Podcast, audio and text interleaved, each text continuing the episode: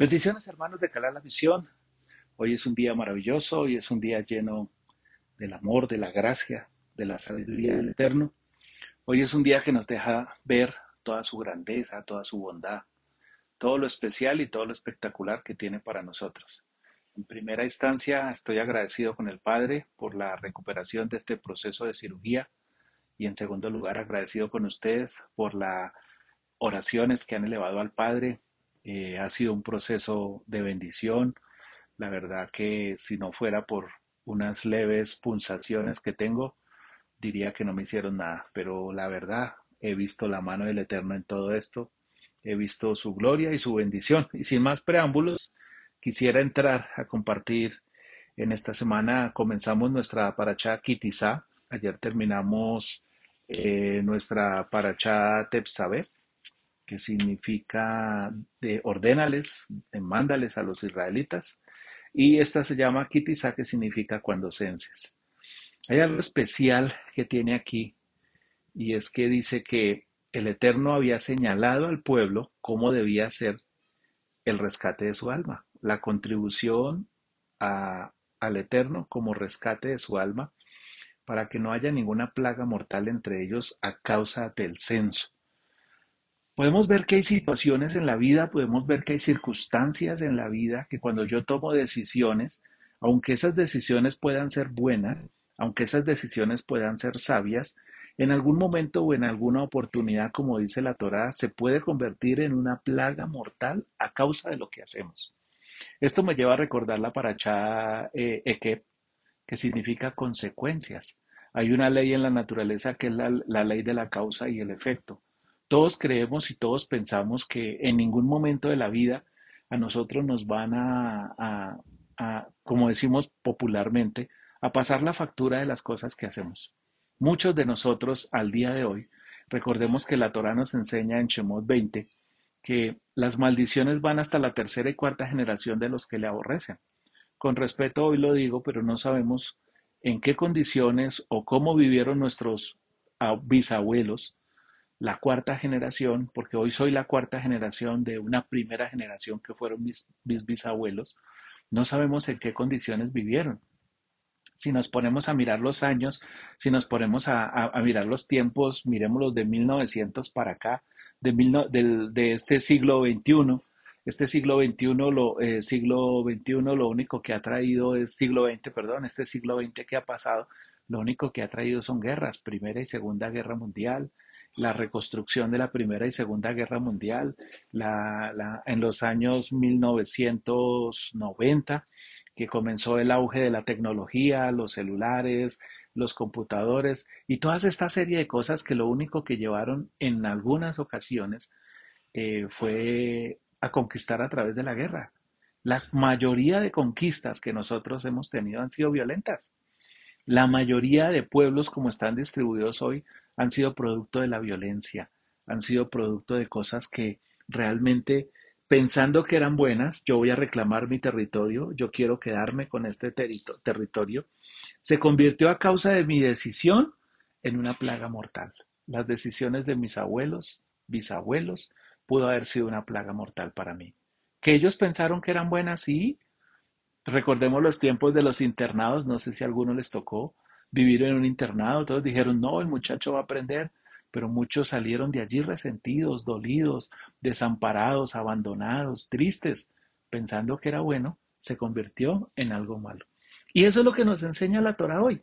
Dice, no, eh, dice, cada uno deberá entregar una moneda como contribución al Eterno, como rescate de su alma, para que no haya ninguna plaga mortal entre ellos a causa del censo. Esto es lo que debe entregar medio cheque la unidad monetaria para efectos del santuario. Medio cheque.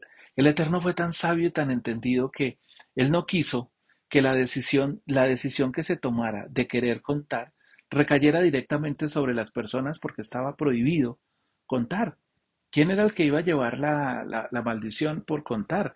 Recordemos que el rey David hizo dos censos y durante esos dos censos recibió maldición por haber contado al pueblo está prohibido contar los hijos de Israel. Y como prohibición está el hecho de que sepamos cuántos son. ¿Por qué al Eterno no le interesa cuántos son? Porque la promesa que hizo Abraham, Isaac y Jacob, vino Abraham, vino Isaac y vino Jacob, fue darles hijos de una manera como los, las estrellas de los cielos y como las arenas del mar. Las estrellas de los cielos y las arenas del mar son incontables. De la misma manera, él decía, ustedes no pueden contar. Cuando yo lo cuento y le pongo un límite, pues dejo de, dejo de ver cuántos son.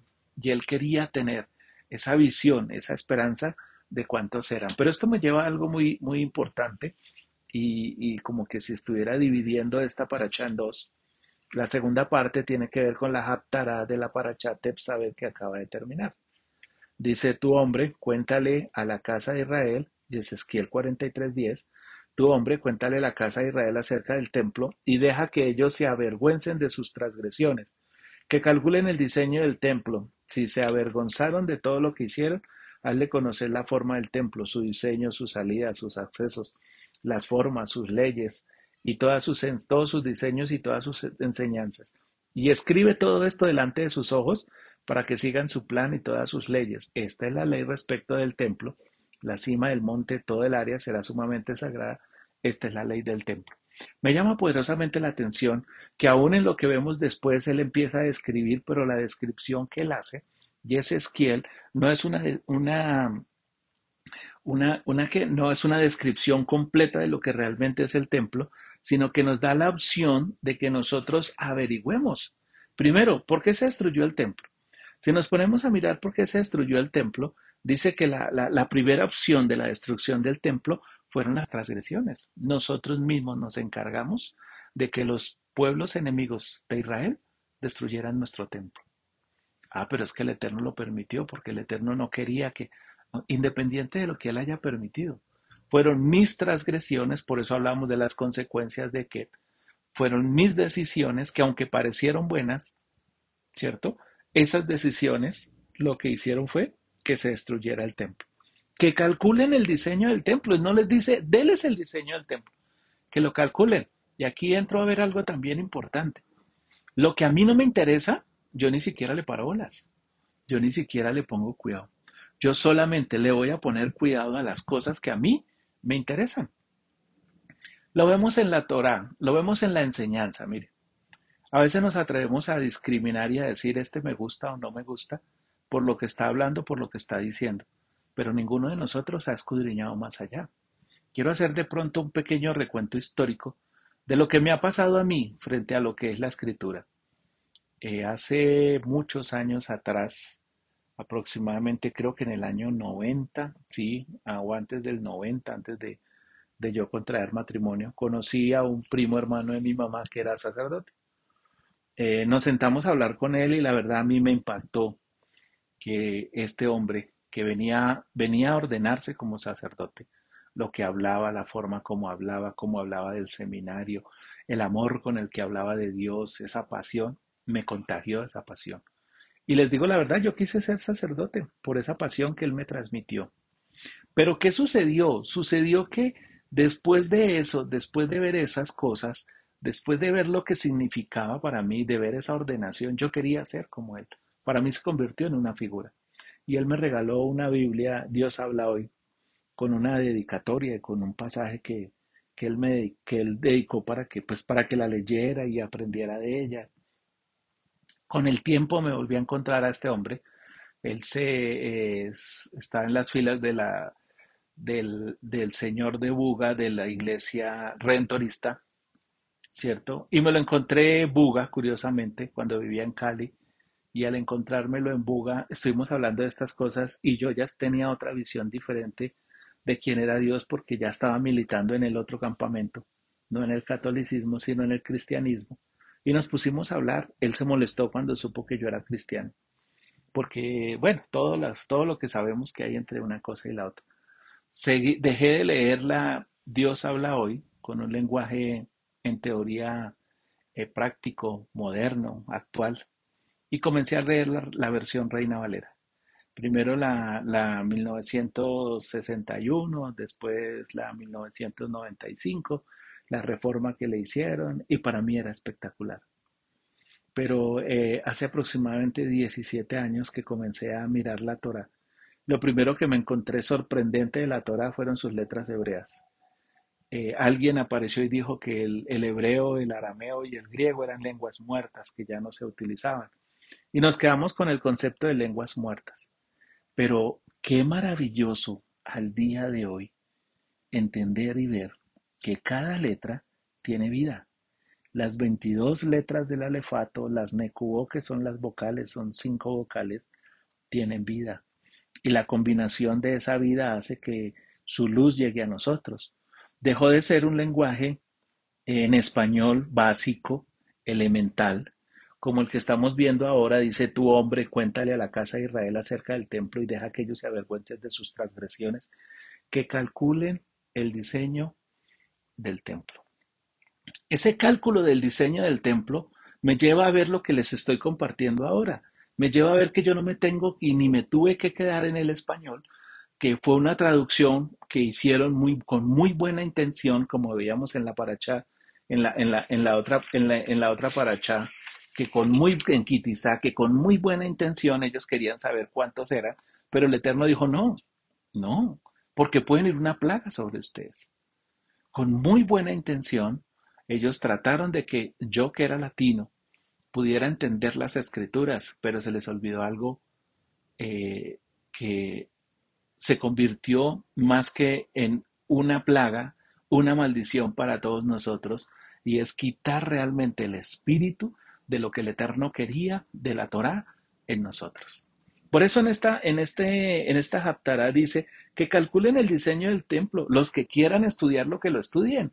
Los que quieran averiguar que lo averigüen. Los que quieran conocer más. Algunos dirán, ¿y a mí qué? ¿Yo para qué quiero conocer los diseños del templo? ¿Yo para qué quiero saber cuántos codos tenía el, lugar santísimo? ¿De cuánto por cuánto? ¿Yo para qué quiero? ¿Yo para qué? ¿Yo para qué? Eso le corresponde a fulano, a los levitas, a los eh, judíos, a los caraítas, a los ortodoxos. Eso dejémosle a ellos.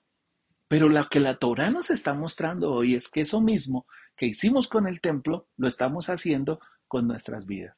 Hemos dejado, hemos dejado que la transgresión se apodere de nosotros y nos da lo mismo.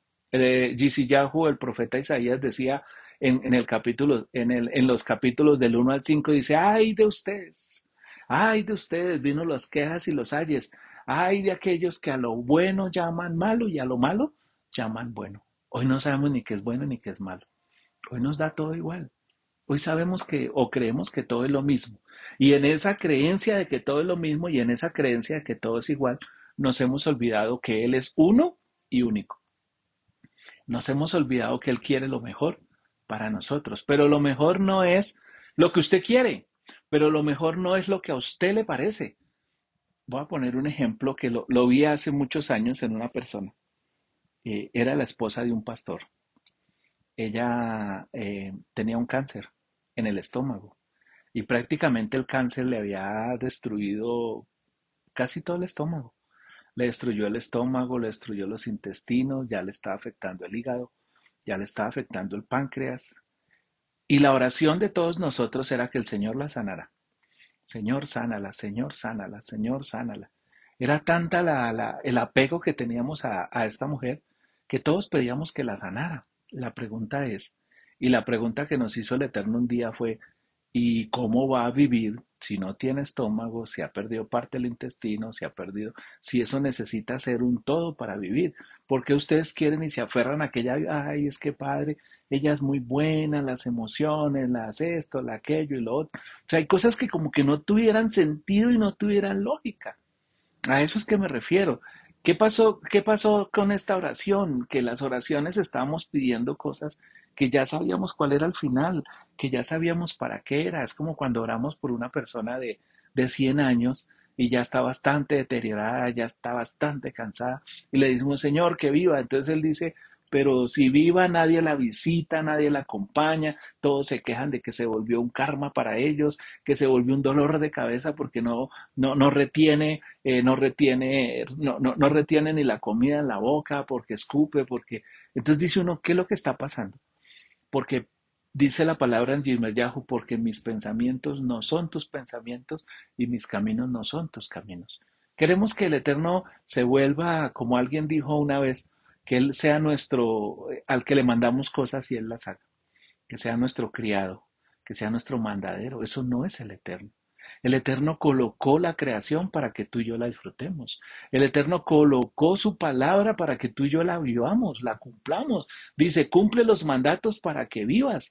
El Eterno colocó su luz para que yo sepa por dónde voy. El Eterno me mostró su camino, como dice eh, el, el, el, el libro de Proverbios en el capítulo 4, eh, cuando habla de la, sabiduría, 4 al 6, cuando dice, y yo le enseñé a mis hijos los caminos para que caminaran por ellos, y caminé por ellos para que ellos siguieran esa senda. Eh, dice, dice Slomo hablando de su padre, eh, David le enseñó a Slomo por dónde debe caminar, por dónde debe ir y cómo debe ir. Y concluyo con esto. Hoy estamos en un periodo donde muchos hemos criticado la derecha y la izquierda los de izquierda están en contra de la derecha, los de derecha en contra de la izquierda. Pero ninguno de nosotros nos hemos preguntado qué es lo que el Eterno quiere con estos gobiernos. Ay, pero ya usted le metió política y esa cosa no me gusta, a mí no me parece, pero esa cosa tenemos que vivir. Si el Eterno está contigo, te mostrará sabiamente lo que tienes que hacer.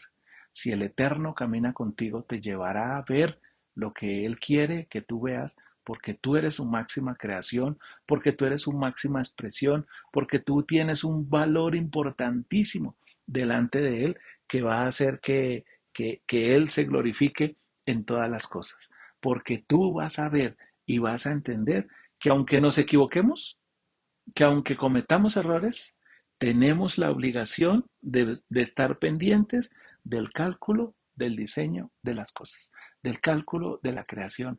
Esperamos que todo nos lo muestre. Mire, no vayamos muy lejos. El Shabbat, el Shabbat dice, guarda, que si lo llamares sagrado, delicia, él se, eh, tú te deleitarás en él, si lo apartares para ti.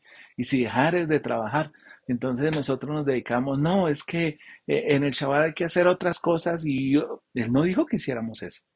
Él solamente dijo, retira tu pie Deja de hacer tu voluntad, declara lo sagrado y sentémonos los dos cara a cara. Hablemos los dos cara a cara. Cuando nosotros vemos eso y cuando nosotros cumplimos eso, vamos a tener vida. De la misma manera es en todo lo que hay. De la misma manera todo lo que vivimos en su Torah. No me queda más que bendecirlos, no me queda más que desearles una, una feliz semana, un chabuatot y que la voluntad y el amor del Eterno nos acompañe en estos días en lo que se viene de aquí en adelante, porque hay algo que no se nos puede olvidar. Las cosas no van a volver a ser iguales que antes porque hoy tienen que convertirse en mejores que ayer. Bendiciones.